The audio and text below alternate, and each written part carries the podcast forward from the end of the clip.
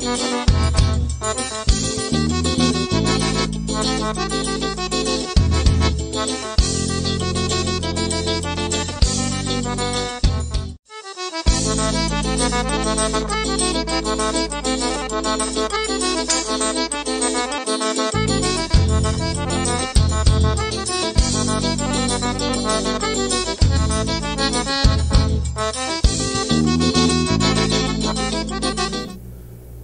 Edgley. Ao vivo para o Brasil e para o mundo, Kaique, com mais o um mundo. episódio do nosso Cash Arretado. Isso aí, a gente tá, tá- Qual é o número hoje, hein? Sei lá, 90? 98. 98. Faltam dois por 100. Olha Caramba, essa semana a gente atingiu os Chega 100. os 100, se Deus quiser. Quase que eu era o do. Quase que era o Quase. centésimo. Se não tivesse tido algumas faltas para trás da galera, seria hoje mesmo do 100. Te- Ah. Teve um semana passada e um outro na outra semana. Verdade. Não é isso? Galera, Edgley Personal. Kaique Ferreira 2. Chegamos aqui no Cash Arretado. Então deixa lá no Instagram. Quem quiser seguir ou de seguir, fica à vontade. Fica à vontade. E chegamos no nosso convidado Luiz Rodrigues aqui, advogado, especialista em direito eleitoral. Já tem um bocadinho de, de coisa que a gente vai falando no decorrer do cast aqui, já conhece um pouquinho a política, a gente estava começando massa aqui, a política paraibana, que agita muito e é incrível como é, quando se trata de política na Paraíba, o povo gosta de, de, de comentar, de tratar. Acho que o povo sabe de muito política aqui na Paraíba, gosta demais desse assunto política. Enfim, é um cast aguardado por nós e obrigado pela presença, Luiz, aqui para a gente conhecer um pouquinho da sua história e você esclare- esclarecer várias dúvidas para a gente e para a galera também de casa. eu que Obrigado, agradeço. Eu que agradeço. Agradecer o convite, e Kaique, Edgley, todo mundo que faz aí o cash arretado. Tem até um amigo que é produtor, Yuri. Yuri, Yuri, Yuri. Dá um abraço pra Yuri. Um prazer, vamos lá. O- A Paraíba gosta desse rame-rame, como se diz aí. É, gosta demais. Rame-rame político. E estou à disposição para a gente poder ajudar aí, contribuir, responder o que, o que der. Show de bola. Simbora. Antes de começarmos, vamos agradecer ao nosso patrocinador, a Patronos Registro de Marcas. Patronos existe de marca, já digo sempre, você se ligue. Por quê? Porque a identidade é o seu bem mais precioso. Isso mesmo. Você que tem empresa ou se entende como uma empresa, cuide da sua identidade, ela é o seu bem mais precioso. E a Patronos ela faz isso. Como? Registrando, te auxiliando em todo esse processo, enfim, esclarecendo tudo isso para você. Não perca tempo nem perca dinheiro. Tá rolando aqui um QR Code na tela, escaneia ou clica no link do WhatsApp aqui de baixo de Rafael, nosso brother, dono da Patronos, que ele vai te dar um super desconto se você disser que assistiu ou ouviu no Spotify, Deezer, esse podcast aqui, beleza? Lembrando para você que está chegando agora, estamos no Spotify, Deezer, YouTube, Instagram, todo canto. Você escuta e vê esse episódio, tá bom? Aí, agradecer também ao portal Diário do Diário do Brejo, Brejo, nosso, nosso- amigo Ézio. Ezio Kennedy, nosso parceiro aí, que tá sempre É divulgando aí. esse podcast no Brejo Paraibano e todo o Paraíba aí. Tamo junto, galera. Agradecer também a Vanessa, esposa de Edgley, que sempre Ah, nos a- traz a esse suco patrocinadora aqui. do suco aí, A patrocinadora. É o do de que suco. hoje? Hoje é de maracujá. É maracujá, Vai verdade. Cajá. Cajá? Cajá. Rapaz, liga aí. Não, tá aqui, eu vou tomar pra saber. É, é, aí, de- diga é do. Chaves. É Chaves. É, É tamarindo com gosto de- É. de, limão, né? Luiz, advogado, é muito tempo atuando nessa área? Estou formado desde 2016, mas é, passei esse período de 2016 a 2018 focado na assessoria política e aí só fi- fiz o AB em 2018. Então fez quatro anos agora em Quatro março. anos agora. É. Mas ainda nesse, nesse ramo de assessorando políticos. Isso, é, é devido é, trabalho no PROCON, hoje presto assessoria jurídica ao setor de fiscalização lá do PROCON, municipal de João Pessoa, presto assessoria parlamentar ao vereador Milanês Neto e me divido ainda com a advocacia tanto eleitoral quanto civil, Ah, que é onde eu tenho um pós-graduação nas duas áreas. E atua nas duas áreas. Atuo nas duas áreas. E esse, essa vontade de cursar direito, de fazer esse curso do direito, veio de onde? Já tinha já na família advogados e tal? Família basicamente é, é de advoga- advogados. Né? Hoje em dia o Brasil é recheado de advogados. É, tem até demais. Mas eu, por incrível que pareça, eu me formei primeiro em enfermagem. Sim, É, é lá em 2010, E meio que nada a ver, né? Uma nada a ver uma área com a outra. Eu morava em Campina, passei a infância toda morando em Campina, 16 anos. Vim embora em 2006 para fazer faculdade aqui. E aí fiz enfermagem, me formei em dezembro de 2010. Em janeiro de 2011 eu comecei direito. Massa. Já pegado e aí E não, mas não chegou a atuar na área de enfermagem? nunca atuei na área. Nunca atuei na área. E por que a vontade de cursar enfermagem? Mas eu sempre quis fazer alguma coisa da área de saúde. Eu sempre tive uma vontade de ajudar alguém é, através da, da medicina, da enfermagem, da fisioterapia. E aí escolhi enfermagem, só que chegou num momento do curso que eu não me identifiquei mais, lá pro sexto, sétimo período, e aí já estava no final. Era melhor terminar e ter um curso superior. E aí depois foi que eu pensei em direito. Na verdade, eu me apaixonei pelo direito, principalmente pelo direito eleitoral, no julgamento da cassação de Cássio. Sim. Entre 2009 e 2010. E aí foi assistindo aqueles embates lá no TRE. Foi a partir daquele momento que. Ele eu foi bem disse, marcante, não, né? É, foi bem marcante. E aí foi a partir daquele momento que aí eu disse, não, quero fazer direito, quero atuar no eleitoral também. Tu já entrou no curso com esse pensamento, já então? Já entrei no curso com esse pensamento de fazer direito e já me especializar em direito eleitoral. E aí um, um grande pecado das universidades de João Pessoa é que direito eleitoral não é uma cadeira obrigatória. Oxe, é. É, não é uma cadeira obrigatória, é uma cadeira que você Opcional. pa- opcional paga se quiser. E até hoje é, a OAB está cobrando duas ou três questões na, Na prova. na prova da OAB e até algumas fa- faculdades já têm inserido na grade curricular essa cadeira de direito eleitoral. E aí eu tive que fazer, tive que ir gostando, estudando por fora, porque Sim, não, não tinha na grade, por conta própria eu fui gostando e aí é, fui me ligando com pessoas que atuavam nessa área, fui tendo espaço, é, estagiando e tal, e aí chegou um momento que eu disse, agora vai. É, aí fiz pós-graduação em Direito Eleitoral, no Unipê em parceria com a ESA, terminei agora há pouco. E estamos aí. Durante a graduação, já abriu-se portas para você ingressar nesse meio político? Já, já. Eu, eu entrei na faculdade de Direito, como eu disse, em janeiro de 2011. Em março de 2013, um- dois anos depois, eu fui eleito presidente do DCE, do IESP. E aí, esse é o maior entrada política para quem quer ingressar nessa área. Sim. E aí Total. eu fui eleito em 2013, reeleito em 2015. E já em 2014 eu já trabalhava em campanha política de rua mesmo. Em 2016, ainda no mandato de presidente do DCE, eu fui convidado para ser presidente da juventude de um partido aqui de João Pessoa. E aí, com seis meses, convidado para ser presidente estadual do mesmo partido. E aí, na minha segunda reeleição de presidente estadual, eu fui convidado pela Nacional para fazer parte do secretariado da Juventude Nacional desse partido. Então, eu te- acumulei a Juventude Estadual com um, um Secretaria Nacional. E aí, já era assessor do vereador Lucas de Brito nessa época. E aí, depois fui para Tovar, depois fiquei no partido, e depois, agora vim para Milanês. Ah, entendi. Pô, é legal porque é, é uma área, né? Assim, particularmente eu não, não sabia que tinha tantos é, busca e, e como é crescente o advogado. Né? A gente recebeu um dia desse presidente da OAB aqui e ele falou, o número de, de advogados vem crescendo assim, pô, exponencialmente, É. né? Vem muito e, e quando você vem para a política, porque é, política é muito abrangente, né? envolve muita coisa. E você vê que, que é necessária essa visão do advogado assessorando e, tipo, no meio também essa visão, esse conhecimento do direito, enfim.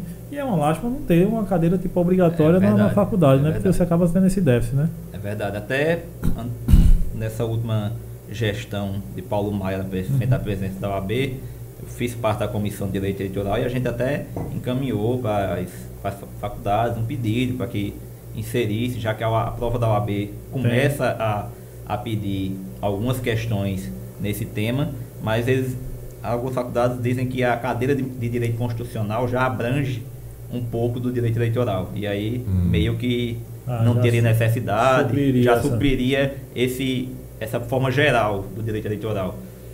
É, e quando você fala isso, é pra, pra gente, né? O povão que não entende nada disso aí. Tem muita coisa e tem muita coisa mudando nesse direito eleitoral, nessa, na justiça eleitoral, né? É, antes da gente entrar num- num- em mais temas como coligação, como o pessoal quer saber como é que tá, porque tem deputados saindo de partido, porque talvez não se eleja em partido e outra, como é que funciona agora, o que é federação, enfim, tudo isso. Mas ainda a gente está num período de pré-campanha. Ainda não é permitido tipo campanha eleitoral ainda não, aqui ainda não está permitido campanha. Isso, não pode, não pode pedir voto. Explicitamente, pedir voto no Não caso. pode pedir voto. É, Aquela questão de adesivar carro, não, tudo, aí isso ainda não tudo- rola ainda. Não, isso, nada disso rola. O que Só após convenção é que rola que pode? só após 15 de agosto. 15 de agosto é o período que inicia a campanha, os 45 dias. Ah. E a partir daí que pode ter realmente a propaganda partidária, que é aquela propaganda de adesivagem, carreata, passeata, caminhada, Sim. comício, isso tudo a partir de 15 de agosto. Adesivo, tipo, volta em mim, no meu número lá, isso aí não pode não. Não. Ainda não. Nada disso pode. Isso aí o TSE tem, tem sido bem firme, que eles chamam de palavras mágicas. Conta comigo, vamos juntos. Ah. E aí eles têm, desde as eleições de 2020, é, sido firme na, nas multas. Um candidato pode ficar, pode perder, tipo, a, a condição de ser candidato, se ele, tipo, como pré-candidato agora ele já começar essas. Nesse essa período é campanha. multa. Ah, é só multa. Multa. Nesse período Ah, multa. entendi. Mas o candidato ele pode dizer que é candidato. Ele pode dizer que é pré-candidato ao governo, ao Hum. Senado. Ele pode vir aqui na rádio eh, e dizer que o que vai fazer caso seja eleito, Entendi. o que fez quando tinha mandato, ou Entendi. se não teve mandato. Eh, pode tratar políticas públicas em reuniões. Então, assim, a legislação eleitoral, ela só diz que você não pode realmente é pedir voto. É, Volta em mim. Vota em mim. A motociata do presidente não se enquadra, não? Não- não- Não porque não era organizada por ele. hum, Não porque não era organizada por ele. Alguns, alguns juristas eles entendem que quando é, a espontaneidade do eleitor de pedir voto para algum candidato em pré-campanha, ela não gera nenhum ilícito. Mas se tiver 15, 20, 30 pedindo da mesma forma, pode gerar algum ilícito. Mas isso não é unanimidade. Então, assim, é difícil é, julgar, fazer esse levantamento, porque não é algo que seja já é, jurisprudencial, não. Você pode pedir voto para um candidato, a gente tudinho aqui pode se juntar e pedir voto para um candidato, mas pode ser representado por algum outro candidato que se sinta ofendido, que acha que isso aqui é um pedido de voto orquestrado. É porque aconteceu recentemente no Lula Palusa, né? É, músicos lá, TSE. acho que a Pablo Vittar até tava com, com a toalha de Lula. Isso. E aí, to- todos os músicos que entraram lá xingaram o Bolsonaro e pedi- pediram, entre aspas, pediram voto para Lula, né? Todo mundo falou lá O que TSE é- entendeu que isso aí não era livre manifestação do eleitor. Que isso era uma manifestação orquestrada. E aí por isso que eles foram Colocou a multa. liminarmente, vale a pena dizer que foi liminarmente. Liminarmente quer dizer que apenas um dos ministros do TSE foi quem fez o julgamento e mandou aplicar a multa. Hum. Só que o, o- a citação não chegou a tempo, né? Ah, Só chegou no outro dia. Então o show já tinha acontecido e o Lula Palusa já tinha acabado. Ah, entendi. Aí, aí eles estavam livres da multa nesse Estavam livres da multa porque Até não foram então- citados. Ah, tá, então não tinha. É. Ah, entendi, por causa disso. E aí, a essa galera que tava aqui dizia, não, mas tinha as motocicletas, né? E a galera dizia que aí um, um que era orquestrado e o outro que não, Que era, não era orquestrado. orquestrado. Por isso que chegou nesse ponto. E aí o judiciário precisa ser provocado, né? Assim, é, o judiciário sozinho não vai intervir Sim. na motocicleta, vai precisa que algum partido faça como fez na Lula Palusa. Partido PL, partido do presidente, foi quem pediu que Acionou fosse né? proibido esse tipo de manifestação no, naquele evento. Foi Entendi. isso que aconteceu. É, vai ser, vai ser até a eleição, a gente com São João aí vai ser de ambos É, os lados, né? A gente vai viver lados. situações bem pancadas. A- Esse ano está bem fervorosa a política em todos os aspectos, né? Desde a gente fala presidente, que o pessoal fala muito, mas aqui, os estaduais, federais, governador, vai ser, senador, vai ser um negócio bastante, já está sendo, né? Bastante movimentado. né? Vai. e conversado aqui em meio a tudo isso. E aí uma grande dúvida mesmo que a galera tem, até perguntaram a gente no Instagram, como é que vai ficar a situação de agora, pelo menos nessa eleição, para eleger candidatos, principalmente os deputados, né? Quando a gente vai ver. Porque antes a gente estava acostumado com coligação partidária. Onde, por exemplo, a gente já teve na Paraíba eh, uma união entre eh, PSB e, PC, e PSDB, quando Ricardo se uniu com Cássio para derrotar Maranhão. Quando eh, PSB com o PMDB, quando o Ricardo se uniu com Maranhão para derrotar Cássio. E, mas aí passou a eleição, tchau, tchau. Vai para lá que eu vou para cá e te vira, cada um fez isso. E em ambas as eleições aconteceram meio que. E como é que vai funcionar agora tudo isso? Tem mudou? O que é que não mudou disso aí, Luiz? A grande mudança de 2020 para cá é o fim das coligações. Então não vai ter mais esse. esse Coligação não existe mais desde as eleições para prefeito. As últimas eleições para prefeito já foram sem coligação. E uma grande novidade para esse ano são as federações partidárias.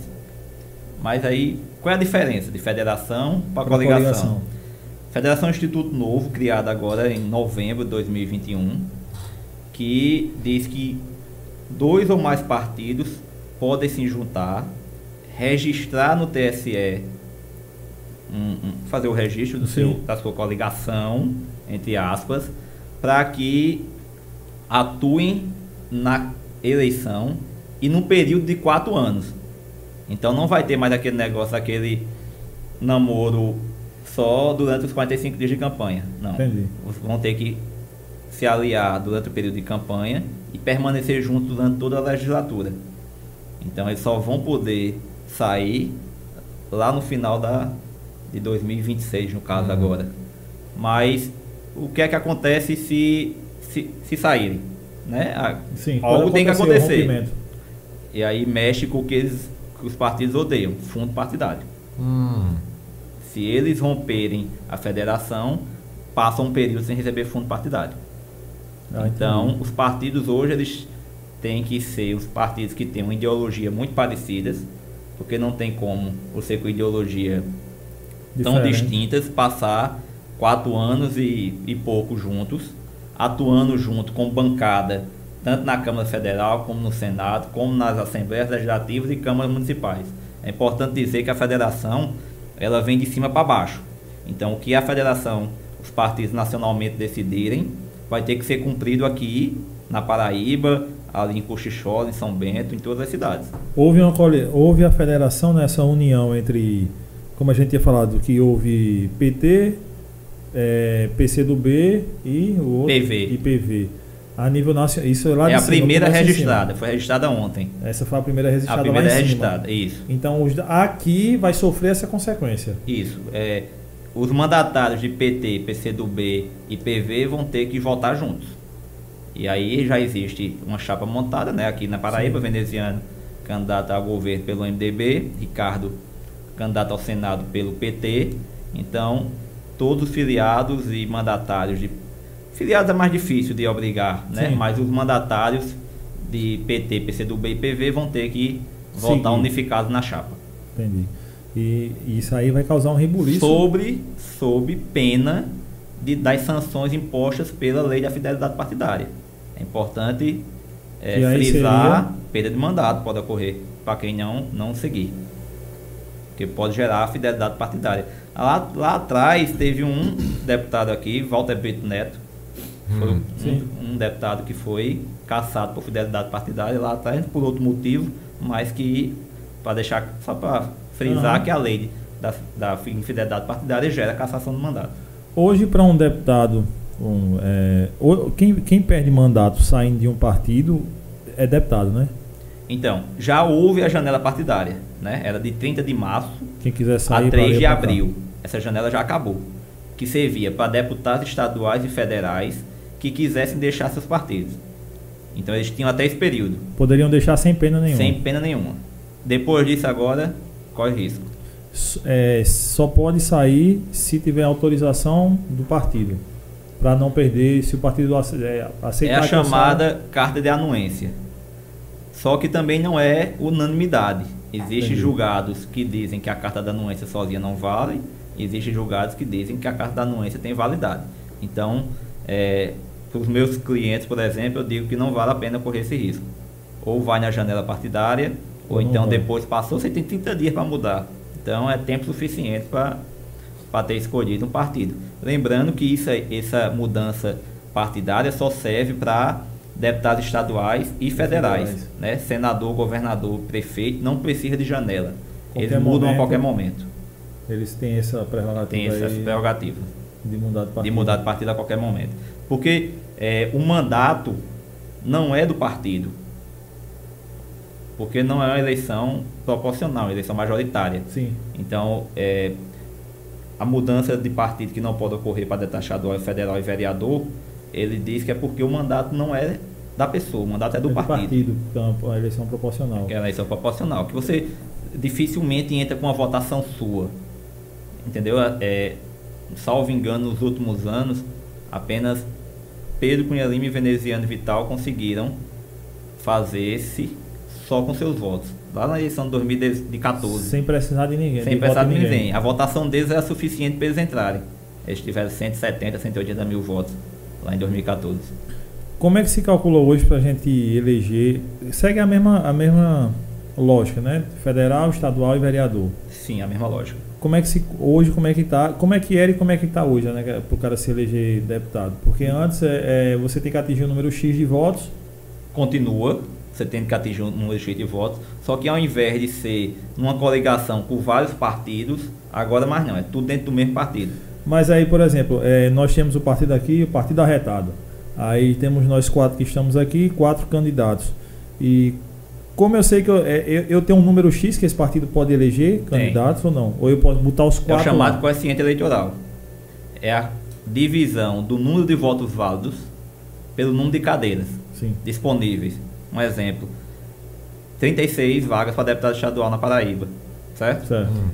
O número de votos válidos a gente não tem como ter certeza porque só acontece pós-eleição. Então a gente faz uma média lá pelo número de votos válidos de 2018. Então, é, o número de votos válidos de 2018 dividido pelo número de cadeiras, hoje daria uma média de 53 a 55 mil votos para fazer um deputado. Então, cast arretado, para começar a fazer um, teria que ter 55 mil votos. Então pode ser 30 mil seu, 10 mil dele, 10 mil meu dá 40, o 15 dele, 55, elegeu você, que é o primeiro.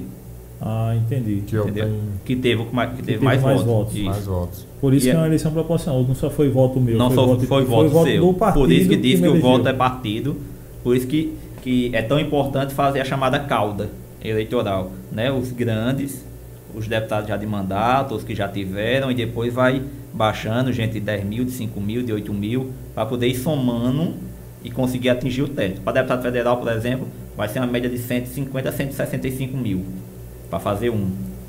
Que é voto pra caramba. É, então o partido A tem que ter isso para começar a fazer um, partido B também, partido C também. Hoje em dia não tem mais a junção dos três partidos, é cada um por si. Que aí, pronto, na coligação poderíamos juntar o partido arretado com o partido da gente e com o partido da carne ali. Juntava Isso. esses três. Juntava os três, E aí, se tivéssemos 53 mil votos nos três, a gente poderia eleger um aqui. isso. Se tivesse 200 mil, já tinha elegido quatro. Elegeria quatro nesses daqui. Aí ia pegar os quatro mais bem Os votados quatro desses mais bem quatro votados partidos aqui, e desses três seriam os quatro deputados do- da coligação. Hoje não tá, hoje é cada um por si. Hoje é cada, partido, por si. Cada partido por si. E nessa união da federação não, não vai juntar esse, vai juntar votos. Aí os partidos que federarem, sim. Mas que passar todo o mandato juntos. E terão que passar todos o mandato juntos. Ho- Hoje a gente tem poucas federações já anunciadas, né? É, anunciadas, registradas, só PT, PCdoB e PV. E anunciadas para registrar, que é até 31 de maio, PSDB e Cidadania. Por isso que aqui houve mudanças partidárias, né? Sim. É, Que no caso, o governador, que teve era deixar cidadania. Cidadania porque o partido se, se federou nacionalmente com o PSDB. E como é algo que vem, de, como tu disseste, que é a pirâmide que obedece de Isso. cima para baixo, se há essa coligação lá, aqui a gente não iria Tiveram poder ter dois escolher, cantos, não eu deixava o pessoal do, do governador, deixava o pessoal do PSDB. Um dos dois tinha que sair. Ah, tá vendo? E muita Ou se gente. juntavam. É, ou se juntavam, É. que é o que é quase impossível. É, não, porque muita gente falando e não sei o que, a volta de João ao PSB, como eu digo, muita gente como eu leio que não sabe, né? A gente, não, é porque é, João se identifica, tal, tal. Não, mas é porque teve esse, tinha essa. Com certeza ele sabia, né? Que vem de cima, alguém fala pra ele, né? Ó, tem essa ideia de se aliar aí, vamos, busca outro partido e tal. Cara, é incrível como funciona a política, né? Que a gente vai vendo que é todo um jogo que a gente acha que é, não, é porque fulano não gosta disso, é porque já era do PSB e voltou pra lá, não. Tem todo um joguinho por trás, tudo bem orquestrado. E, e aí, é, Edgar, essa, essa federação ela ajudou muito os partidos pequenos. Né? Existe é, a chamada cláusula de barreira, que são algumas, algumas regras que tem para os partidos obterem fundo partidário. E se você não atingir o número X de votos nacionalmente e o número X de deputados federais, que é quem faz ter a divisão da, dos valores da, do fundo partidário, você não recebia fundo. Para receber com a federação fundo, ajudou esses partidos, tipo PCdoB, PV, Cidadania, partidos que podiam se acabar nessa eleição. E aí, com federação com partidos grandes como PT e PSDB, ressurgem. Vão atuar juntos durante quatro anos, mas ressurgem, respiram. Para na próxima poder vir com fôlego maior, recebendo fundo durante quatro anos. Ah, Então, antes disso, é, o fundo partidário só ia para a bancada, para partido que tivesse pessoas lá na bancada Que federal. tivesse deputados federais. Aí esse, aí esse partido. E a, o, o valor é proporcional ao número de deputados. deputados. Quanto mais deputados no Quanto partido, mais deputados, maior, o maior, fundo. maior o fundo. Isso é aquele fundão eleitoral. São É. dois fundos, né? O fundo partidário é um fundo que os partidos recebem mensalmente para manter sede, manter funcionários Recebe do governo. do governo, Não, é, da União, né? da União, né? Hum. Do Tesouro, para manter manter sede, manter funcionários, é, fazer ações partidárias nos estados e municípios. E existe o fundo especial que, é, pra aquele fundo que está 3 bilhões que vai ser dividido agora para período de campanha. Que- Qual a sua opinião sobre esse fundão eleitoral, Luiz? Sou totalmente contra. Acho que o fundo 3 bilhões é, infelizmente não vai, não vai retornar Não. para a saúde, para a educação, para outra jamais. coisa, para ajudar. Mas se a gente tivesse realmente país sério, isso aí podia fazer muita diferença. Eu tenho a sensação que é como se eu estivesse sendo chamado de palhaço, sabe? Quando eu, todas as vezes que eu escuto falar desse, desse fundão eleitoral. É, é a sensação de indignação, assim, a e o aumento é extremo. descarado, né? Assim, você vê quase dobrar né, da, da última eleição para essa. É algo que realmente é surreal num país que se diz tão, tão pobre, tão carente, com tanta gente necessitada. Exatamente Uma isso. situação dessa de 3 bilhões para as eleições é algo. É, o fundo partidário, gua- guardado as devidas proporções, eu até concordo, porque eu acho que tem que se manter, tem que ter, enfim, alguém tem que bancar, tem que manter isso aí, né? Acho que a União vai lá. Agora o fundão realmente é descarado. E o. Mas cabe ao povo, né? Eu cabe até- a nós, pô. Mudança. Cabe a nós. Eu até mudança. preferia. Você se lembra quem você votou para deputado federal? Você não Lembro. votou. Eu não votei, é. Aí você tem culpa no cartório. É verdade. Eu tenho culpa também, quem eu votei votou a favor. Foi? Foi. Mas a gente não vota mais agora, não. Então, é, a culpa Duvida é do povo. a Acho gente que o votar de povo novo. tem que pensar isso. É, é, o- a gente tá vivendo na, no Brasil todo, é incrível isso. Só se fala em dois nomes na política. O cara lá em Cochichola, o cara lá em Brasil, em qualquer lugar, é Lula e Bolsonaro. E eu bato direto na tecla aqui. Eu digo, rapaz, olha o estadual, olha o federal aqui. Olha essa turma, porque essa turma é quem vai fazer valer a parada toda lá, pô. O Congresso é quem manda no país. É, né? o presidente ele vai assinar. Aí, aí por exemplo, o presidente assinando uma lei aqui, é derrubado pelo Congresso ali na frente. Ou vem um projeto para o presidente, ele veta e volta lá, vai, aprova. Não tem boquinha não. Então o presidente é quase que ninguém lá na frente, né? É. Mas tem uma pirâmide que tem que ser olhada direitinho, né, cara? Tudo isso influencia. E nessa. Mas a gente tá fazendo um trabalho legal, cara. Essa é a É. nossa missão aqui de levar a conscientização também. Isso é, E é, e aprender, né? isso é importante. Aprender a fazer É, isso e aí. trazer as diversas opiniões, Total. os diversos candidatos, é, Porque, por exemplo, quando eu é perguntei. utilidade pública que vocês Total. prestam para a população da Paraíba. Exato. Até porque vocês têm crescido bastante. E eu mesmo já assisti é, o podcast de vocês de vários partidos, de várias Sim. pessoas de, de lados distintos. Então, Quando é veio- importante para a gente começar a ter decisões. Né? É, o período está perto. Sim, sim, tá total. perto. As eleições começam basicamente em 15 de agosto, como eu já tinha dito a vocês, é, que é o período que a gente pode fazer tudo na rua, campanha real, de carreata, passeata, caminhada, panfletagem. E aí são 45 dias de, desse momento, e aí é hora da, Na verdade. da- né? de decidir se a gente. É, aí cada um tem sua, O, sua o- mentalidade. Vieram dois deputados federais aqui até agora. É, um que votou a favor do fundo e um que votou contra, né? Pedro, que votou contra o fundão, e Júlia Lemos, que votou a favor. E o Júlia Lemos alegou, e está lá no corte lá, é, que é melhor ter uma ditadura. Não, Não, é melhor, democracia. uma- é melhor gastar 6 bilhões e ter uma democracia do que não gastar nada e ter uma ditadura. Não entendi muito a justificativa dele. Ditadura mas tem preço, democracia tem preço. E democracia tem preço, é melhor pagar o preço da democracia. E eu disse, caramba, eu achei injustificável. Foi o que eu disse a ele. Pô, isso não é justificativa para você botar 6 bilhões descarado no Brasil do jeito que a gente tá, é rasgado. Mas Verdade. enfim, ele votou a favor, né? É, e Pedro, na opinião dele também, não, não se justificava um valor desse tamanho para. Enfim. A justificativa é para que não deixe os partidos morrerem, para que todos os candidatos tenham direitos iguais. A gente É. sabe que na. Que Na- não é, na prática Na não é prática bem assim. não funciona desse jeito, Porque, né? por exemplo, é, a gente viu partidos agora com a federação que vão respirar, né? Aí não vão se acabar porque vai ter dinheiro injetado lá. Mas a gente sabe que esse dinheiro vai chegar na mão de pessoas que não vão passar para os outros candidatos abaixo. E Isso é normal, é o jogo é esse, né? A grande tentativa é fazer com que TSE chama de disparidade de forças. Igualar. Fazer com que os candidatos possam ser, é, colocar seu nome à disposição do povo de forma igual. Sim. É, só que na prática não é assim. É, né? a gente sabe. O é poder o jogo. aquisitivo de alguns é muito maior que o do, de outros, então a gente sempre vai ter essa disparidade de forças, mas é, as pessoas precisam escolher não pelo poder aquisitivo, mas pelo, pelo serviço prestado ou pela tentativa de, de prestar algum serviço. Como é que vai ficar tempo de TV, de rádio? Como é que vai ser isso aí? Com Eu, eu lhe confesso que eu não tenho esses dados porque o TSE ainda não, não decidiu. soltou é mais ainda. perto do período eleitoral que aí eles fazem a divisão, porque depende. é, porque a coligação não existe, é para as eleições proporcionais. Sim. Para as eleições majoritárias, existe sim coligação, que os partidos precisam ter tempo de TV.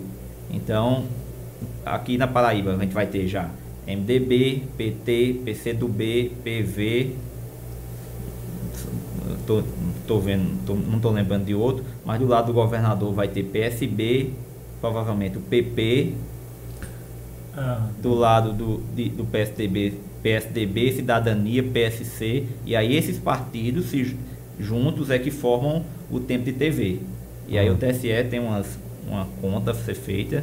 Ah, Confesso e que eu não, não, nisso que tu falou, agora eu me liguei. esse- esses dados oficiais ainda. Porque Mas nesse- quando sair eu posso até lhe mandar para vocês Sim, sim. divulgarem aqui como é que, como é que vai ficar. Ótimo. E temos até de- depois marcar um outro cast também para ir mais perto da política para a gente entender mais Ah. coisas que vão acontecer, né? É, ah, então talvez por isso se justifique o MDB também não estar ligado ao PT, né? Porque isso ia mexer em vários estados onde tem candidatos. Por exemplo, porque o PT deve vir com a aliança nacional com o PSB. Já que Isso. o PSB será vice do, de Lula, né? Geraldo Alckmin será vice de Lula. Isso. E iria influenciar se fosse coligado, porque aqui já teria a coligação do. Se fosse federado. Se fosse federado, né? É. Coligado não, se fosse O federado. MDB pensou em se federar com alguns partidos. Saiu É, namorando com vários outros, até com o PSDB mesmo, porque eles buscam formar uma terceira via para disputar contra Lula e Bolsonaro, mas não, não vingou, é, pelo que eu li nas últimas matérias aí, o PMDB não vai, o MDB não vai federar com ninguém, mas as coligações continuam podendo ser feitas, né? Aqui o MDB está É, tá coligado com, com o PT, PT. na majoritária. É, um causou muita rebuliço aí pela figura é, já marcada aqui na história da Paraíba de Ricardo Coutinho, né? Porque Ricardo, quando sai do PSB, decide ir ao, ao PT e causa um ribuliço danado porque uma parte da diretiva do PT na- estadual não queria ele, né? Ainda continua não querendo. Uma parte, mas como a ordem vem de cima e eles têm que acatar, a ordem que vem de cima que aceitava ele, e ele foi. E fica naquela, porque uma turma que não queria aceitar é, ainda bate na tecla, e não só eles, como a oposição total, que Ricardo não vai ser candidato, ou se for, ele é inelegível.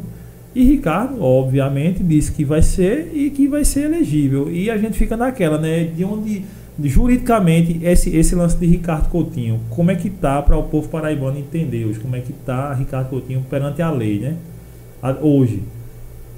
Você quer? Da, da, da- não, pra gente ter uma, fogo no Não, é barquinho. pra ter uma noção do Botou que é. no- Botou fogo no barquinho. Colocou, botou no canto da parede aí, Foi. viu? É, vou dizer minha opinião. Não, mas, é, não, mas antes mesmo da sua opinião, como é que tá pra lei hoje, Ricardo? Ricardo, para lei hoje é inelegível. Ricardo tem três cassações no Tribunal Superior Eleitoral para que as pessoas entendam porque essa inegibilidade vem de 2014. Das eleições de 2014. Que começa a contar no dia 5 de outubro ali. 5 de outubro de 2014, Ricardo estaria inelegível até 5 de outubro de 2022. Então, tipo, teoricamente. Não pode ser candidato. Ele não poderia ser candidato até sendo que até dia 5 de outubro de 2022. E as eleições são dia 2. E as eleições são três dias antes. É, e o registro é muito antes, né? Sim. O registro é até 15 de agosto, após as convenções. As convenções são de 30 de julho a 5 de agosto, que aí é o momento em que os partidos escolhem seus candidatos né, nessas eleições. Uhum. Candidato a governo, a vice, a senador, a chapa de deputado estadual e a chapa de deputado federal. E de 5 de agosto até 15 de agosto é o período de registro, que é realmente quando você começa a ser candidato, deixa de ser pré-candidato e, e passa é a ser candidato.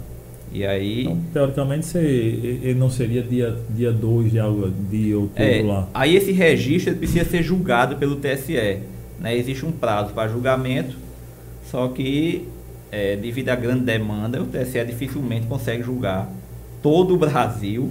Imagine ter que julgar registro de candidatura de todo o Brasil em um período de dois meses. É impossível.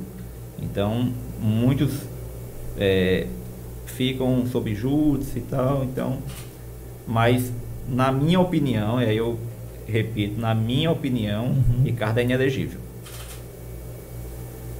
Para que as pessoas entendam, porque é, essa candidatura dele, ó, quando ele registrar, vai ser julgada, né? Sim.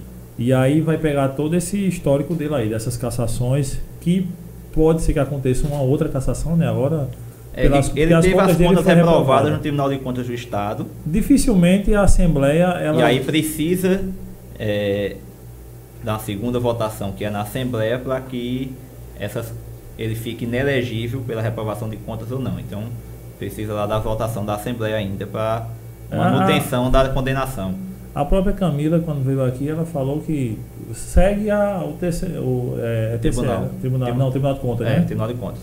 TCE. É, TCE, né? Eles seguem o tribunal porque é quem realmente entende do negócio. Tem o poder, tem, um poder, tem o entendimento. Tem o né? entendimento. Se eles votaram que sim ou que não, geralmente a Assembleia tende a seguir eles, né? Todo mundo ali no meio.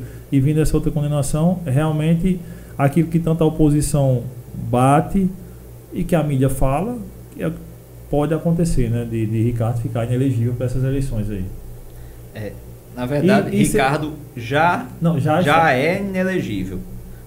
Ele, é, as cassações são bem claras. Ele então, é inelegível é, por oito anos. Então, corrigindo, no caso, ele não ficará elegível para essa. Não ficará elegível. Para essas, eleições, para é. essas eleições. E aí muita gente questiona, mas por que Ricardo foi candidato em 2020? Sim. Porque no momento da cassação, no momento que o processo foi julgado no Tribunal Superior Eleitoral, ele já tinha sido registrado. Hum. Então não tinha como voltar para abranger o registro. Mas, caso ele ganhasse, certeza absoluta que o segundo colocado entraria com ação hum. contra expedição de diploma ou uma AIME, que é uma ação de impugnação de mandato eletivo. E aí correria o risco, correria o risco dele não assumir. Ah. Ou se assumisse, ser retirado durante um, depois de um certo tempo. Ah, era o que muita gente falava também, né? Quando na, na eleição, no corre-corre da eleição, era muita gente falava, né? Se usou isso andar, muito como político, né? Não, é, usava muito, cara. Usava como campanha. Não voto não porque você ganha no assunto. Não sei se vocês é. lembram, lá em 2010, houve um candidato na Paraíba que ficou sob júdice. Foi Cássio. Cássio ficou com... No Senado, não foi? O Senado ficou com os votos apagados do... Da, era zero lá que Zero votos da, da, do painel do Sim. TSE. E aí demorou, acho que um ano para ser contabilizado. Para ser contabilizado, porque foi decidido que naquele período a pena da ficha limpa não era de 8 anos, era menor. E ele, já tinha cumprido a pena. E aí onde ele podia entrar. E né? aí ele podia ser candidato. Foi, foi esse o julgamento que tu assistiu dele da cassação? É, foi, na verdade, foi o, o, julgamento da cassação na Paraíba, ah, né? Na Paraíba. na Paraíba. É, porque teve disso, eu lembro que aí toda vez que termina a eleição, né, então eu vou lá dar aquela olhada no TSE para ver o voto da galera, e quando eu olhava lá, Cássio zero, eu digo, É, e depois teve um milhão e... É, foi mais bem votado, né? é, né? Acho que... Um milhão e pouco. Até então. Luiz, qual a sua maior crítica? O que você mudaria nesse sistema eleitoral brasileiro? País, eu fim das coligações foi um avanço. Eu estou pagando para ver se as federações vão dar certo. Uhum. Eu não sei até que ponto os partidos vão correr o risco de não poder federar novamente, que é uma das sanções, ou não poder é, receber fundo partidário por um tempo. A gente de partido, a gente é, pode esperar tudo, mas eu acho que o fim das coligações é um avanço. Já é a federação já foi um, um algo que já foi utilizado em outros países, tipo no Uruguai houve 15 anos de mandato nesse modelo de federação. Na Alemanha, Angela Merkel é, não é uma federação totalmente, mas são dois ou três partidos lá que, Sim. que dão sustentação ao mandato. E eu acho que tem tudo para dar certo. Mas é, eu tenho algumas, algumas críticas quanto ao presidencialismo. Eu acho que é, o distritão também podia ser algo mais. Ainda, ainda eu prefiro arriscar que é, na federação agora possa ser que dê uma melhorada, que a quantidade de partidos enxugue. Eu acho que 33 partidos é um exagero. Não existe 33 ideologias no país. Uhum. Você não consegue ter 33 formas de pensar. É, eu acho que isso aí, a federação vai fazer com que as bancadas se reduzam. Então, pode ser que daqui a uns 2, 3, 4 anos, ou 2, 3, 4 legislaturas, a gente tenha um número de partidos reduzidos. Mas isso é um pensamento para um período de longo prazo. Eu acho que nada vai, vai mudar de hoje para amanhã, não. Nisso que a gente tanto fala nessa reforma política. Eu acho que está se testando, né? Os cara, eu acho até bom não acontecer uma reforma política assim de ruptura. Pá, vamos reformar isso aqui, vamos fazer. Porque eu acho que o ideal é que aconteça isso.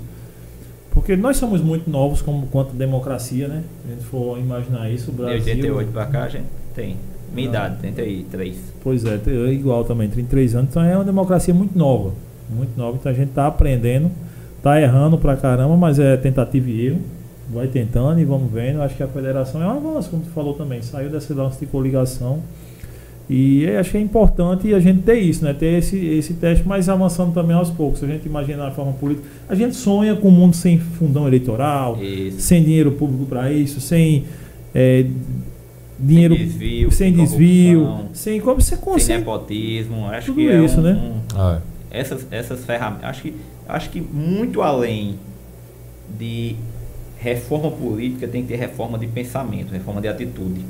Acho que é, a grande reforma tem que ser realmente nos mandatários. É, acho que tem que ter um, um- um mandato mais justo, é, algo com menos corrupção. A gente não consegue mais. é, só existe rumbo, BNDES, Petrobras, etc, etc, etc. A gente tem que vai começar a pensar e a gente vive num país rico, país que, que paga 400 reais de, auxílio. de auxílio a milhões de pessoas, não pode ser considerado um país pobre. Não, o Brasil é rico. Então imagina cacete. se não tivesse corrupção. O Brasil é rico, mas né? é rico burro mesmo, é, É. rico demais. Então tá acho doido. que Ah, o avanço de mentalidade e a reforma de pensamento de quem possa assumir daqui para frente, acho que é muito mais importante do que qualquer reforma política. temos os políticos mais caros do mundo. Temos, Temos, né? temos. Isso Sem também é dúvida. muito, muito contraditório, né, para nossa realidade. Salvo engano, a Assembleia Legislativa da Paraíba custa 30 milhões por ano. 300, 300 milhões por ano. 339. Milhões por É. ano. Pedro, mais eu decorei o número porque É. Pedro disse aqui. E a UEPB custa 316. Então é um absurdo que é, algo que é, mantém político seja mais caro do que algo que mantém a educação. É, educação, Não ciência. dá né? pra, não dá pra, pra, pra viver É. numa Não- mentalidade não, dessa. tem lógica. Não tem como. Não tem lógica. Não tem como. O que aconteceu no Brasil agora? Ah, que houve uma unificação de dois, de dois grandes partidos, né? O DEM E o PSL? e o PSL, que se tornou grande em 2018. A fusão. A, a fusão, né? Isso, que agora é a União Brasil. Essa fusão, ela, ela é, permane- é para a vida toda? a vida Acabou? toda. Os dois partidos, diferente da, da federação, que os dois partidos se juntam, mas cada um é- tem seu partido. Sim. É, É, quatro anos ali, mas cada continua a mesma coisa. continua PSDB e Cidadania daqui a quatro anos. É, a fusão não. Os dois partidos deixaram de existir e criaram um novo. Acabou Um dois CNPJ e criou um, um novo estatuto, com um novo presidente, com novas direções estaduais e municipais. Então é tudo novo. União Brasil é um novo partido. Então, é, aumenta fundão também ou não? Ou Aumenta fundão porque juntou os dois juntou deputados de dois partidos. É, União Brasil hoje é quem tem maior fundo. Que eu vi passando, Maior tempo de TV, maior fundo. Não sei se é, eu vi justamente isso na TV que era o partido mais rico do Brasil Isso. por conta disso. O dobro do segundo. Uhum. Vai receber de fundo o dobro do segundo. Foi uma boa estratégia dos caras, viu?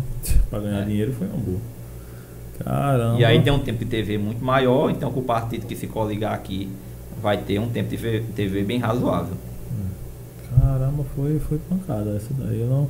É, e foi porque assim, juntou o PSL que se tornou muito grande na eleição de 2018, Por né? conta da eleição do Do presidente. presidente, como Bolsonaro. Se Bolsonaro tivesse entrado num partido arretado, ele tinha estourado. Porque todo mundo que se candidatava e dizia que era do lado dele, Ganhava. que era, ganhava. Só bastava dizer que tinha o número dele que ganhava. Aí se tornou uma, uma bancada gigante e o DEM, que já é Partido tradicional. tradicional também, é, gigante. E, enfim, fizeram essa fusão aí. E daí não saiu nenhum deputado, né? Daí com o PT Saiu, saiu, também. Saiu porque também vai. deputados, porque é, a partir da mudança de, do protocolo de um novo estatuto, aquele estatuto que previa um X coisas deixa de existir. Então, alguns deputados é, puderam, mesmo fora da janela, a fusão permite, mesmo fora da janela, deixar o partido. Por mudança estatutária. Ah. Luiz, eu sei que você hoje é assessor de um parlamentar, mas você pensa em entrar na política? Não, Não, né? não. Não tenho o menor perfil de. Tem, pô, já foi presidente do DCE e tudo mais, já, já, já. Tenho o menor perfil de Mas você é o cara da. Eu gosto dos que bastidores. gosta dos bastidores. É, gosto dos bastidores. Mas é onde a mágica acontece, é nos bastidores. pô. Então, já vou engatar, engatar uma pergunta aí. O que foi que você já viu de mais bizarro nesses bastidores, assim, algo... Eu não vou dizer, eu não vou utilizar a palavra podre, porque pode ser algo que seja legal, mas algo que você viu e disse, não, isso é imoral, porém legal. Acho que a compra de votos é o, o, o pior cenário que você pode, pode ver numa eleição. E aí já é legal também, né? Já é ilegal e imoral. E o que mais me impressiona na compra de votos é que em cidades interior você vê as pessoas esperarem na porta de casa sentadas Com um cafezinho. com um cafezinho aguardando na madrugada do sábado domingo da eleição que o carro passe distribuindo, seja básica, dinheiro, etc. Então, eu acho que antes de, de eh, longe de mim defender algum político, mas acho que antes de criticar, a gente tem que ter uma autocrítica, Com né? certeza. Acho que a população não contribui para que a corrup- a corrupção deixe de existir. Uhum. Não, claro que eu não estou culpando a população pela ah, milhões de roubos que existem, não. Mas se houver, o cara chegar para comprar seu voto e você não, não vender, já pode mudar. Agora só que a condição de vida daquelas pessoas que recebem a compra de voto Muito miserável. muitas vezes é. não deixa que ela faça isso. Então você também tem que imaginar que a pessoa que está passando fome não deu comida para o filho o dia inteiro e aí passa uma pessoa distribuindo 50 reais para ter um voto. É, bota na cabeça se realmente não, não pesa. E É. forma-se um ciclo vicioso. Vicioso e aí É, vai. É o roubo. A receptação é crime pelo Código Penal, né? O cara só rouba porque tem quem vende. O cara vai ali roubar uma moto. Sim, sim. E Alguém só ele- compra voto porque tem quem venda. É, É. entendeu? Ele, ele só vai roubar aquela moto porque ele sabe que alguém vai comprar a peça, o pneu, o farol, a moto. Alguém vai comprar aquela parada. Se ninguém comprasse, ele não ia roubar. É a lei da oferta e demanda, né? É, o voto é a mesma coisa, pô. É. O cara só vai lá porque sabe que o cara vai vender, pô. Ele vai comprar. E agora só que aí existe toda. os, É, vamos, vamos criar uma historiazinha em Nárnia. Essa Nárnia é, tem uma historiazinha lá, o Leno, né? O cara chega lá em casa, aí procura a secretária que estava trabalhando, a secretária não estava. Aí a- o cara pergunta a, a mãe: Mãe, cadê a secretária? Que eu não vi ela hoje aqui. Não, é que ela não tá não. Ela foi na cidade vizinha de Nárnia levar a conta de luz Porque o prefeito da cidade vizinha de Nárnia, ela, toda quarta-feira, dia 5 do mês, ele está pagando a conta de luz do povo. Você, caramba, isso é compra de voto, pô. Ele faz isso com os quatro anos. Os quatro anos, o prefeito da cidadezinha vizinha de Nárnia, ele faz isso com, com os eleitores dele. Aí o povo chega lá com conta de luz de 50, 60, 70 reais. O famoso abuso de poder econômico. E vai lá e esse prefeito da cidade Não vizinha paga com Nárnia dinheiro paga. não. viu? É o povo pagando. A Entendeu? conta do povo. Mas aí É vamos lá, né? Aí você fica horrorizado, né? Quando você vai dizer. Aí você olha a realidade daquela pessoa que estava lá na cidadezinha lá de Nárnia, né? Que foi lá na cidade vizinha. Você vai olhar a realidade dela, quatro filhos, às vezes uma mãe solteira, trabalha com salário mínimo ali para sustentar Às isso vezes tudo. no trabalho, ganhar auxílio. Às vezes só ganha um auxílio, que não tem onde trabalhar também, porque a cidadezinha lá é bem pobrezinha, também tem onde trabalhar, entendeu? Aí como é que você vai chegar e vai dizer, olha, não vá não, não leva a conta do porque É isso é crime. crime, é crime. Você está errado em fazer isso. Como é que você vai fazer? Você é um estranho total, vive uma vida totalmente além ali. Aí você fica entendendo que realmente essas pessoas querem que isso aconteça, porque esse voto fica muito mais barato Então, justamente. do que se ele tivesse que realmente trabalhar, né? E aí ele, ele E cria esse, esse ciclo mas é bem que isso não é no Brasil, isso não é aqui, na É Paraíba e né? nem No na não entendeu? existe Ah, é. Isso não existe. Mas é uma, é uma ficção que é terrível, tá ligado? Uma coisa também que é difícil de entender. Como é que um político, por exemplo, vamos supor que ele vai ganhar na cidade do interior lá 5 mil reais por mês de. de, Salário não. de sal... 8 a 10. Pronto, vamos dizer 10 mil. Ele vai ganhar 10 mil por mês de, de salário. E ele gasta 3 milhões numa campanha. Não, não me faça pergunta difícil. Né? Essas mágicas é, É, complicada, essas né? mágicas eu não consigo me É ajudar. incrível, né? É incrível. Essas mágicas são pancadas que acontecem. E Mas é enfim, comum, a né? política, é a mágica da política, né? Acontece, é o jogo. É. O jogo é. É. esse, o jogo é jogado. É Kaique com- é de igreja. Deixa eu deixar só eu quero, é frisado isso. Uma data importante que está para vencer. Dia 4. Dia 4 de maio. Ó. Quem não tirou, pra ele aí, pra fazer esse corte aí. quem ainda não, não tirou título, é, 4 de maio é o prazo final para regularizar seu título, para tirar seu título para quem completou 16 anos agora. Não é obrigatório o voto, não. Mas é uma oportunidade que você tem de, se não tiver satisfeito, lá exercer. mudar. Se tiver satisfeito, continuar. Mas acho que é, quem não joga não pode reclamar do resultado. Com certeza. Então, é, falando numa, Linguagem numa, numa popular. linguagem que todo mundo possa entender, é melhor perder jogando do que ganhar sem jogar, porque você não vai levar. É. Então, depois você não vai poder reclamar, depois você não vai poder é, dizer nada, porque você não, não contribuiu para o processo. Então, deixa aqui o registro para que quem completou 16 anos agora possa tirar o título e exercer sua, sua prerrogativa, que é o voto. E para quem já tem o voto, mas está com alguma multa, é, o, TSE, o TRE disponibiliza no site um aplicativo e um WhatsApp que você consegue resolver tudo de casa hoje. Detalhe, para tirar o título também online, também consegue tirar tudo, online. mas tudo resolve Tudo online. consegue online Tirar, hoje. pagar, Pagar multa, Transferir. regularizar, transferir. Você dificilmente vai precisar ir no, no, no TRE hoje. Então, é cinco minutinhos para resolver, para poder você contribuir com a demo- democracia do nosso país, acho que é importante. É porque de nada adianta, principalmente essas pessoas que reclamam, de- como eu, por exemplo. De nada adianta você reclamar E cair também, não votou é, não. e cair E também, cair né? De- também. De, Eu nada, vou transferir meu título, na verdade, que é De- lá do interior ainda. de nada adianta. Olha, tá não. Tá, de Tá quatro, quase, viu? De Tá quatro, quase, viu? é. De nada adianta o cara reclamar da parada que tá ruim e o cara não jogar. Dia 4 eu vou mandar um WhatsApp pro, Pra cair, pra saber se pra saber se ele- Não, vou, não, ele vai vou- mostrar aqui vou transferir amanhã. Pra saber se isso. ele regularizou. Porque é pancada, bicho. É, eu acho que isso muda. E é independente da se o cara quer mudar, se ele quer ficar, tem que votar, bicho. Eu sou totalmente a favor do cara ir- É. de ir votar lá, porque. Ah, mas o meu candidato não ganha. Foda-se se não ganha. Eu vou votar nele assim mesmo. É, é- as pessoas têm que entender. E hoje, né, principalmente disso aí, ah, mas é porque eu não concordo com nenhum dos que estão aí. Eu espero uma terceira, quarta, quinta via, mas só que não tem chance. Se você continuar dizendo que não tem chance e Não não, vai ter votar, é que não vai ter chance mesmo, É. pô. Vá lá, Vote, Vote. convença o amigo que aquele é o melhor, É, convença o vizinho, a Exato, família. exato. E aí já começa um, um projetozinho em nome de alguém que você acha que realmente mereça. E assim, dormir com a consciência tranquila, Tranquilo, não é tem coisa melhor. melhor, né? Como é que tá, além desse aí, como é que tá o Eu sou calendário ruim de data, eu sou ruim de data. E de número de lei. Então eu anotei que é para não, Pra gente pra gente não correr risco. 4 de maio, título. Tirem o título até 4 de maio. 20 conserta de julho a 5 de agosto, período de convenção, que é o período em que os partidos escolhem seu candidato, seus candidatos. Uhum. 15 de- até 15 de agosto, depois de 5 de, de agosto até 15, período de registro, onde os partidos registram todos os seus candidatos a governador, senador, vice, governador, deputado estadual e deputado federal.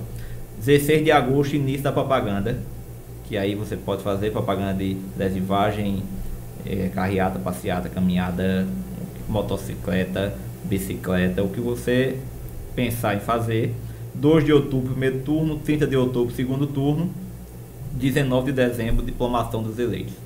E aí, 1 de janeiro, toma posse. Não mudou não, né? Podia assim. Não, isso aí ainda não. 1 de jan- primeiro toma posse os governadores.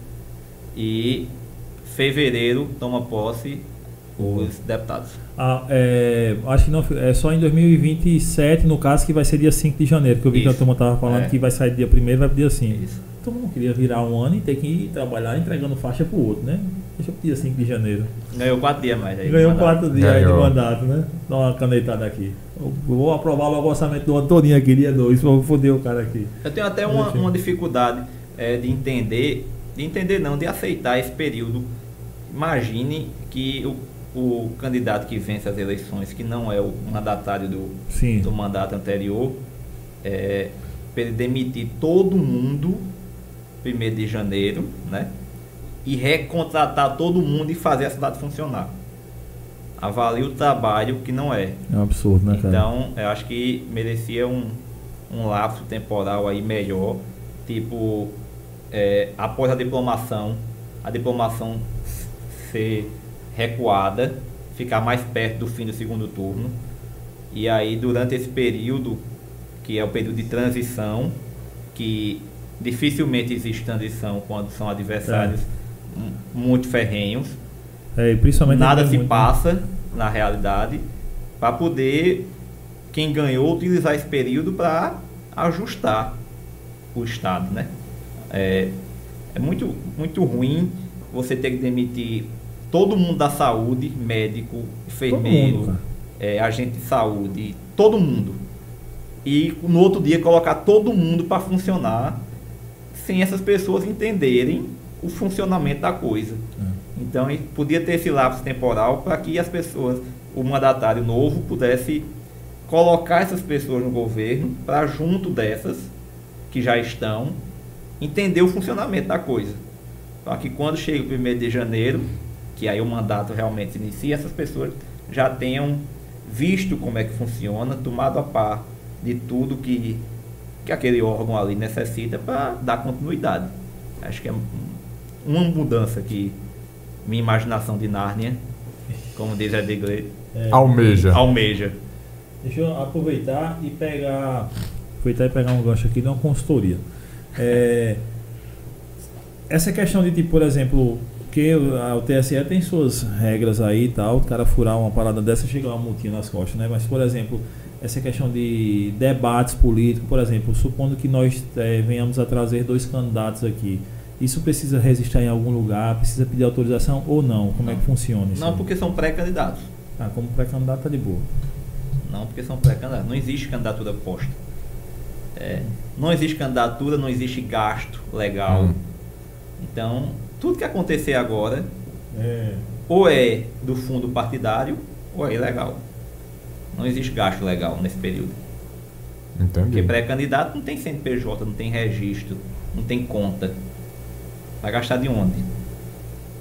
Entendi. Então podemos trazer, né? Podemos Pode, fazer sem pode. medo. Não, Me a chame para pra- assistir. Com certeza. Com certeza. De repente, às vezes até precisa de gente para apartar algumas coisas. É. Mediador, mediador. mediador para apartar, que tem uma turma que é meio brava, sabe? É. Tem uma turma que é meio Vou já me oferecer para ser o mediador do de Pedro Veneziano. Veneziano, olha só. Rapaz, eu, eu acho legal. Eu, eu, eu acho muito pobre o debate que a gente tem na TV, não acredita? Assim, acho muito pobre mesmo. Um minuto é saúde, um minuto. Ah, porque você não fez Réplica. isso, você não sei o que é a réplica. O cara, porque você também não fez isso, porque o seu antecedente. Porra, os caras fazem briga. Bicho, é, um- vira uma palhaçada, sabe assim?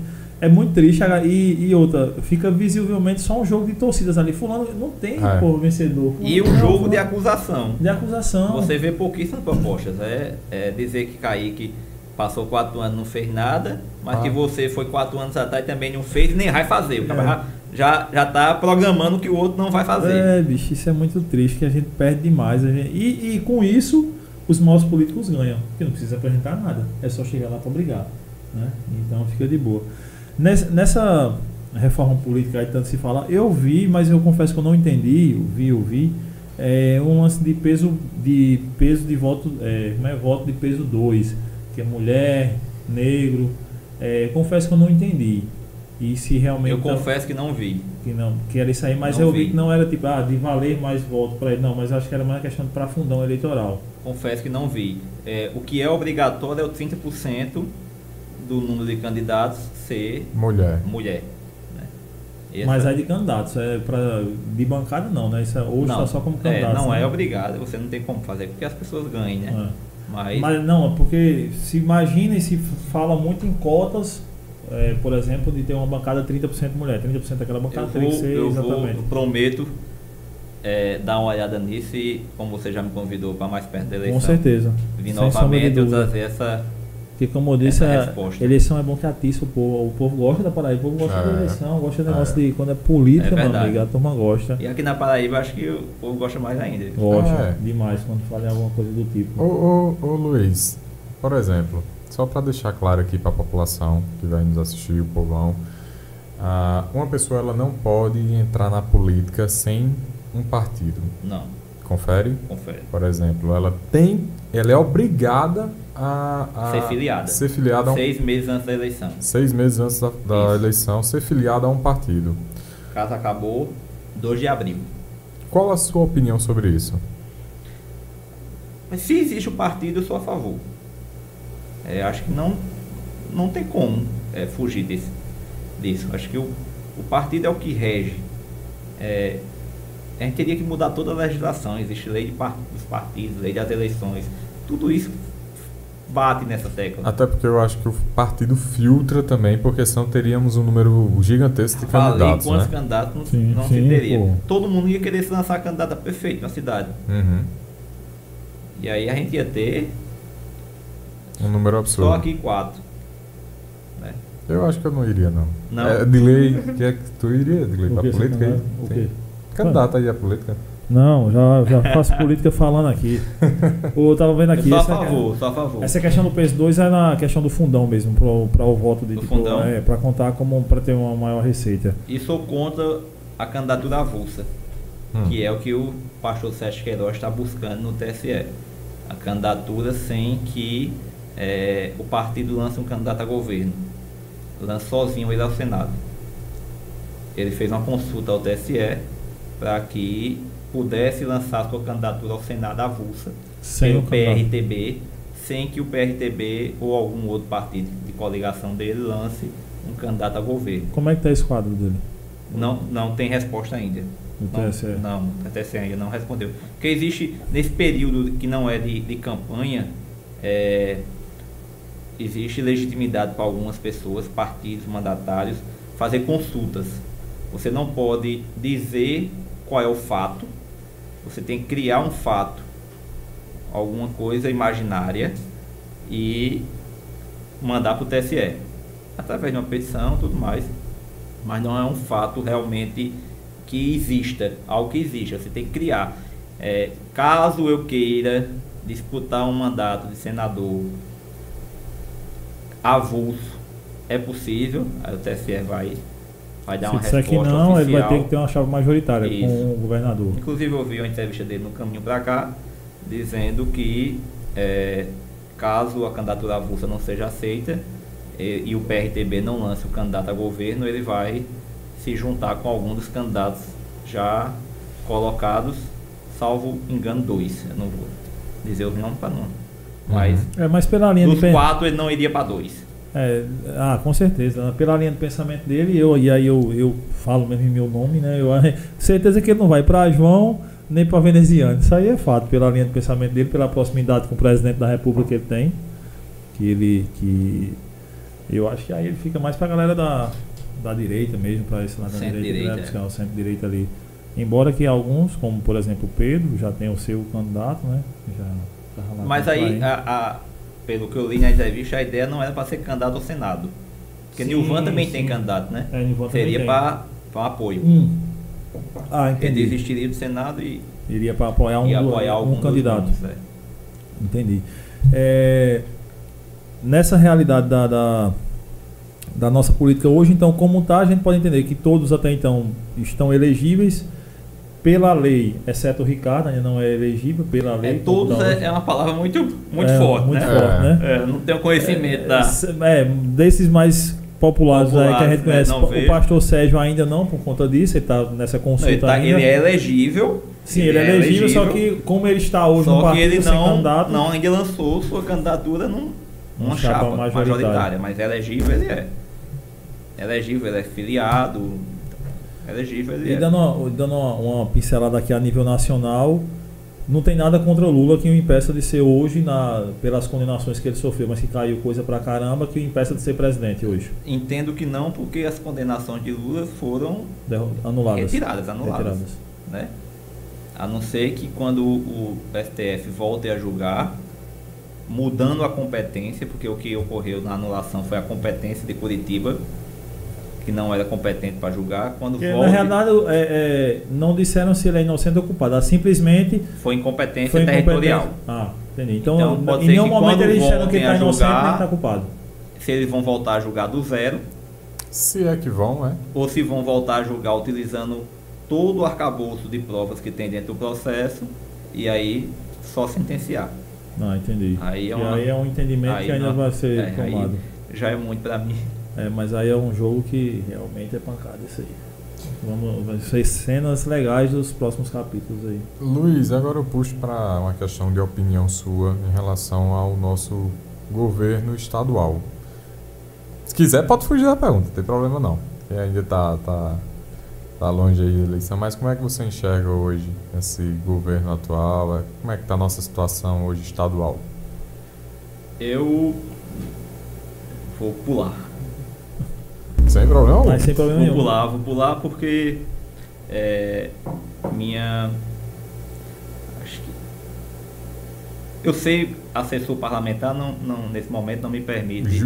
Por isso que eu já, dei- já fui falando a opção. Porque se eu falar a minha posição pessoal, eu vou estar. posso me contradizer amanhã com a posição do parlamentar que eu, atu, que eu, Não, eu- total, que eu total. trabalho. Então, é, se amanhã ele votar num candidato que eu diga hoje que é o melhor, eu vou estar me contradizendo porque eu presto serviço para ele. Total. Então, é, É. dessa vez eu vou. Não, sem problema algum. Por isso que eu já fui eu falando pular, a opção. Eu vou pular. Não, mas eu vou- aí nos já- bastidores eu lhe digo. Pronto, Não, tranquilo. mas eu vou dizer, na, é, é, mas na minha opinião, o governo de João João tá, tá seguindo, acho que com o que tem pra seguir aí. E o povo vai dar a resposta. Como se diz, eleição é, é logo ali. eu posso fazer a, a réplica? Pode. Claro. Aí vocês que não tem problema e na É. opinião de vocês. Não, eu acho que João. É, tá dizendo é, aí. não, o governo de João, ele, pra mim, ele. inf- Infelizmente, eu acho que ele se perdeu em alguns pontos no governo dele. Não acho ele é, um bom político, por, por exemplo, na situação que a gente viu recentemente na polícia. Acho que ele teria formas de contornar tudo aquilo que se passou de uma melhor maneira, de uma maneira mais ágil, que não trouxesse tanto prejuízo. Porque uma, foi uma tropa que ficou muito satisfeita com tudo que ele fez. Entre outras coisas no governo, que eu, ah, é aquela, né, de tanta gente estar vendo o jogo e saber como é que o jogo é, não tem muito do que correr.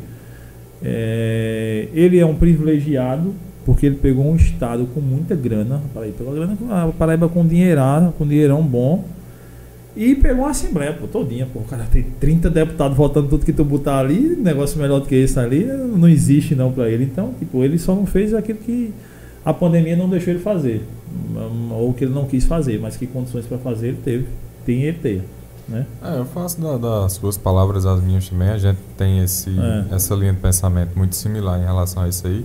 Tem pontos positivos e tem esses pontos negativos. É, vamos só na ideologia, mesmo se o cara gosta ou não, Apesar a gente vai ver, da- né? Espero da- que ele venha aqui. Ele disse que, Ele a, disse turma, que vem. é, a turma fica naquela de vir e de não vir, né? Mas que ele não gosta de algumas pessoas que Eu já vou- vieram aqui, mas espero que ele venha.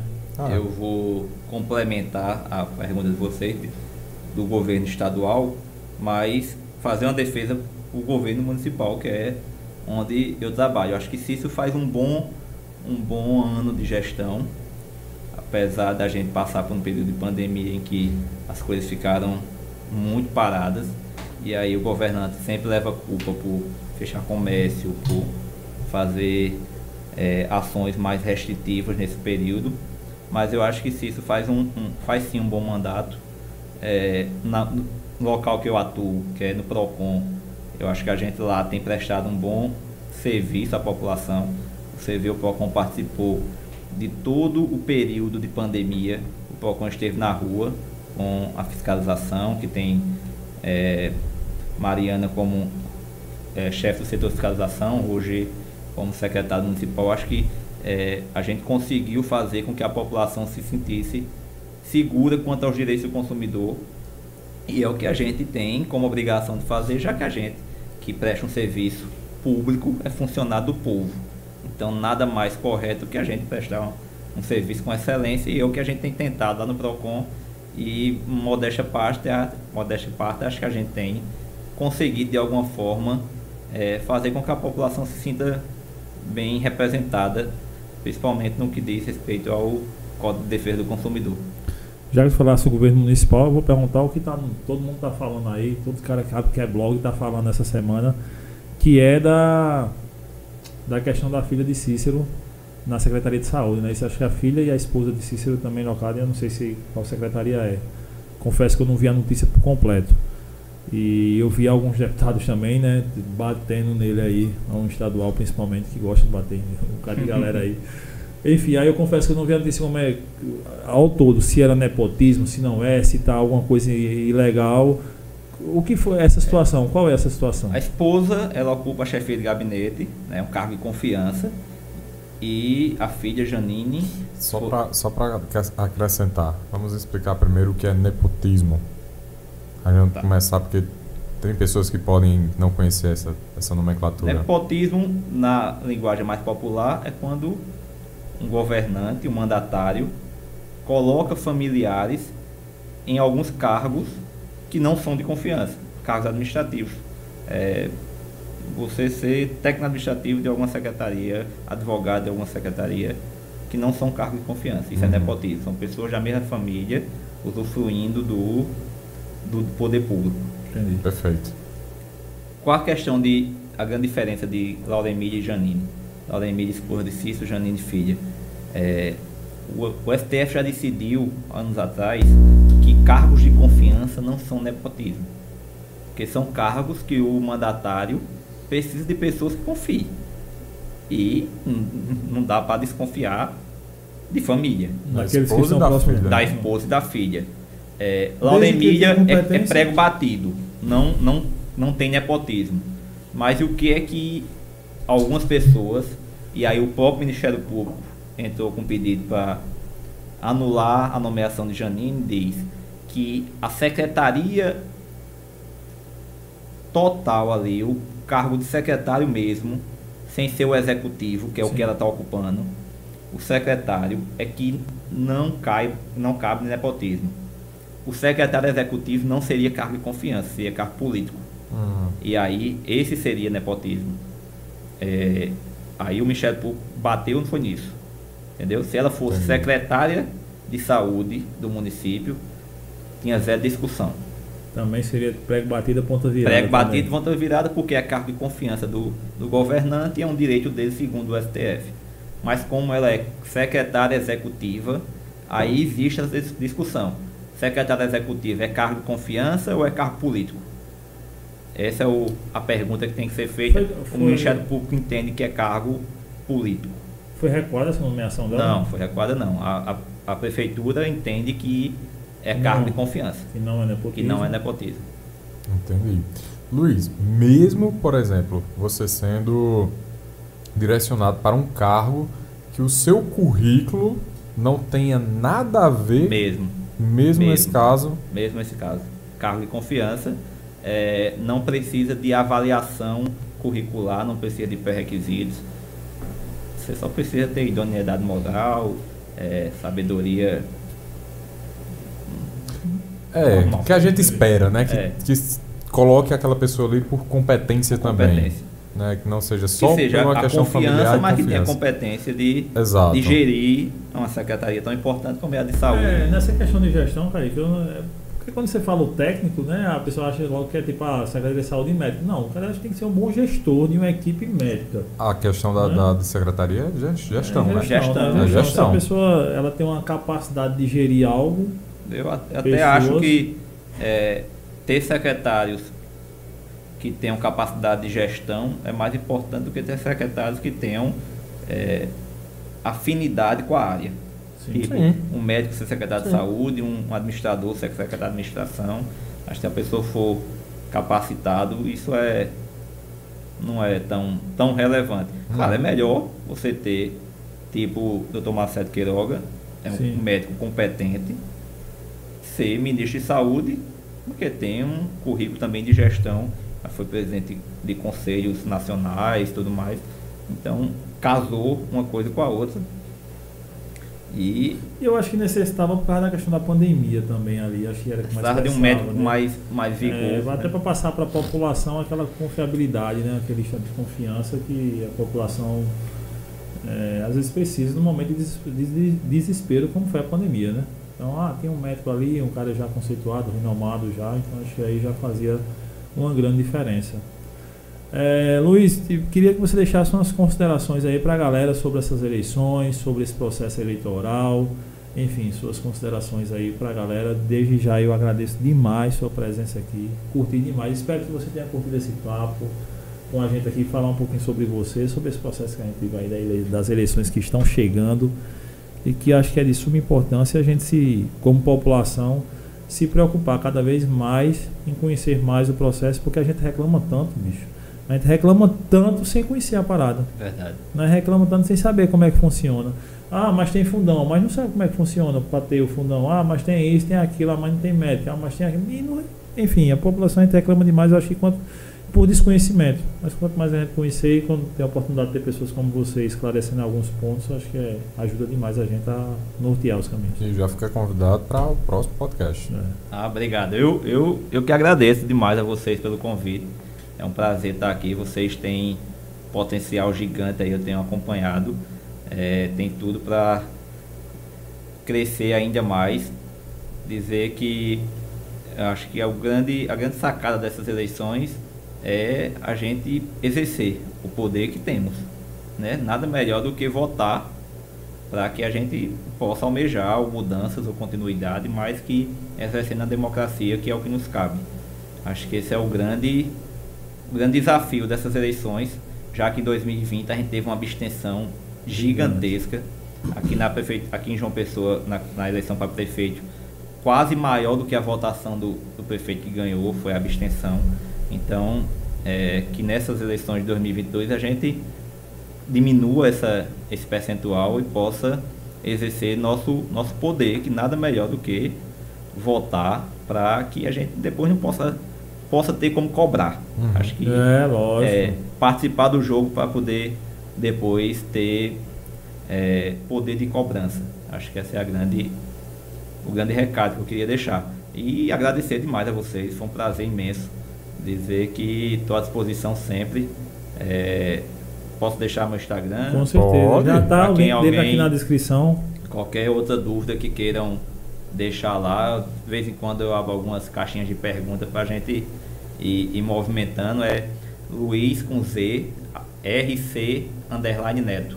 Luiz RC underline Neto. Neto. O link tá na descrição aqui no Spotify, diz, enfim, você tá Qualquer escutando, dúvida que aí. tenham, estou à disposição para ajudar. E a vocês, qualquer outro, outro chamado, pode contar comigo, que vai ser um prazer imenso. Vamos Obrigado, eu embora. agradecer a Lu. Agora que eu me toquei, que era contigo, que eu tava falando no WhatsApp, agora que eu me toquei, esse cara tá falando com ele, eu passei, tipo, já venho falando com o Lucas há mais de um mês, né? Obrigado demais, cara, pra- por ter trazido esse cara aqui, foi Meu muito irmão, massa. Aí ele fala, ele disse, ó, tem um irmão aqui meu e tal. Eu disse, meu amigo, cara, é- depois de hoje, o irmão é top, viu, meu irmão? Valeu, Obrigado. Obrigado demais, Lucas. Tamo Valeu, junto aí a valeu. parceria e vamos Valeu. trazer mais galera aqui, vamos. próximos casts aqui. Cara, Mais uma vez, muito obrigado. Obrigado Espero vocês. que tenhamos umas eleições tranquilas. Deus né? queira. tranquila. Mas tá difícil, né? Que seja tranquila, que você não precise soltar ninguém no dia da eleição lá. Deus né? queira. Acontece isso, não acontece? Acontece, acontece. Que acolá tem algum Aí camarada. de vez em quando os mais exaltados a gente deixa lá, passar um pedacinho até 5 da tarde. É, o cara já voltou, já então Já deixa ele lá. voltou, deixa lá. Deixa lá. Acontece, no interior acontece muito isso. Muito. Fica dentro Os caras dos lá ônibus fica- lá, né? Tem um ônibus já um separado. é. E eu já, esca... e eu já escapei de ir Momentão. também, Ah, foi? Eu já escapei também. Por, uma, por um acaso do destino, nos off a gente conta como é que foi. Na época que eu trabalhava lá, vivia mais em Desterre e trabalhava na época da campanha também lá, enfim. Aí é movimentado pra caramba. Como fiscal, porque também tem esses fiscais eleitorais no dia, né, galera do- fiscal, do partido. Fiscal do partido, fiscal de urna. Eu vi um cara com umas 10 identidades no bolso. Eu disse, oxê, ele tá vendendo identidade? É só foda aqui. Porque a galera, como tem muita gente, em todo canto, né? Mas em sertão, interior, cidade pobre, acontece mais. Tem muita gente analfabeta que não conhece como é que é o processo de eleição. Então, o cara é daquele cara que diz, ó, vou, você vai me dar a sua identidade aqui, você vai votar nesse candidato, só devolve depois que sair a apuração, alguma coisa do tipo assim, pra né? conferir. Pra conferir, nada a ver, né? Mas o cara acredita É. né? E vai votar com medo. É, aí o cara lá com 10 dentro da. Aí eu digo, opa, vou atrás ali pra prender aquele camarada. Eu fui atrás de um policial, digo, olha, aquele cara ali tá com 10 identidades no bolso, viu? Hum. Aí ele foi lá e segurou o cara mesmo. Até o cara se justificar. Enfim, eu já tinha ido embora. E acho que ele ficou lá esclarecendo Soube pro quem- rapaz. Soube quem fez essa denúncia, não, né? Ele? Hum? Graças a Deus não, né? Senão ele ia atrás de mim. O cara dava uns dois de mim, meu amigo. Um gigante, cara, parecia um fisiculturista. Tá doido dessa tapa em mim matava. Tinha, tinha nem graça. Tomara que ele não assista esse podcast, né? Deus é. que não chega nele, não, mas se ele. Valeu, parceiro. Prescreveu, prescreveu. É, prescreveu, valeu, parceiro, tá massa. Ele já tinha votado já no candidato dele. E ganhou, Tá que era contra o meu, né? E ganhou. Foi peso, mas tá valendo. Luiz, mais uma vez, obrigado, obrigado, Lucas. Galera, todo mundo que assistiu, obrigadão demais, ouviu, enfim. Está em Spotify, Deezer, vem no YouTube, se inscreve no canal, dá aquela moral pra gente. E tamo aí, né, Kaique? Exatamente, e lembrar que a gente já tem o clube, clube de membros, hein, Pois pessoal? é, galera. Olha, vai É. chegando aí, a gente tá trazendo várias novidades. Vocês ouviram que a gente vai trazer uns caras para debater aqui algumas coisas sobre política, né? Pois é, nesse debate quem vai fazer pergunta? Os membros do canal. Exato. Então a gente vai dar uma é, movimentada maior explicar a vocês como é que vai funcionar. Mas se você quiser fazer parte desse podcast Cash Arretado, fazendo pergunta, mandando um vídeo, mandando um áudio e tudo mais, desde já já fica sendo membro aí, é só 7 reais por mês. Meu amigo, você vai ficar até mais arretado. É, meu amigo, 7 reais por mês É. é um, um copo de açaí está mais caro, tá? Tá muito mais. 15 conto aí. Pois é. Um copo de açaí. Uma coxinha, 7 conto, uma coxinha. Não como uma coxinha, fica, mesmo, fica, faz parte do canal. E daqui a pouco você vai estar mandando mensagem. Vai, a gente já vai sortear essa semana agora, tem que sortear. Vira família aqui, né? Enfim, vários acessórios do Cash Arretado. Obrigado, patronos Existe Marca, por apoiar esse projeto. Diário do Brejo, tamo junto. Tamo junto, toda a galera aí. Obrigado demais vocês. Tamo junto, até o próximo cast. Se gostou, Manda pros amigos, se não gostou, manda pros inimigos. e todo mundo quer Fica saber. sabendo. Conhece alguém que gosta de Luiz aqui? Manda pra ele esse podcast, pra que o cara veja, pô, o cara é, realmente é foda, tal, não sei o quê. Conhece alguém que não gosta dele? Aí manda duas vezes. Manda duas vezes pra, pra ele Pra também. começar a gostar. Pra É. começar a gostar ou desgostar mais ainda. Tamo junto, eu digo direto. As eleições estão vindo aí dia 4 de maio.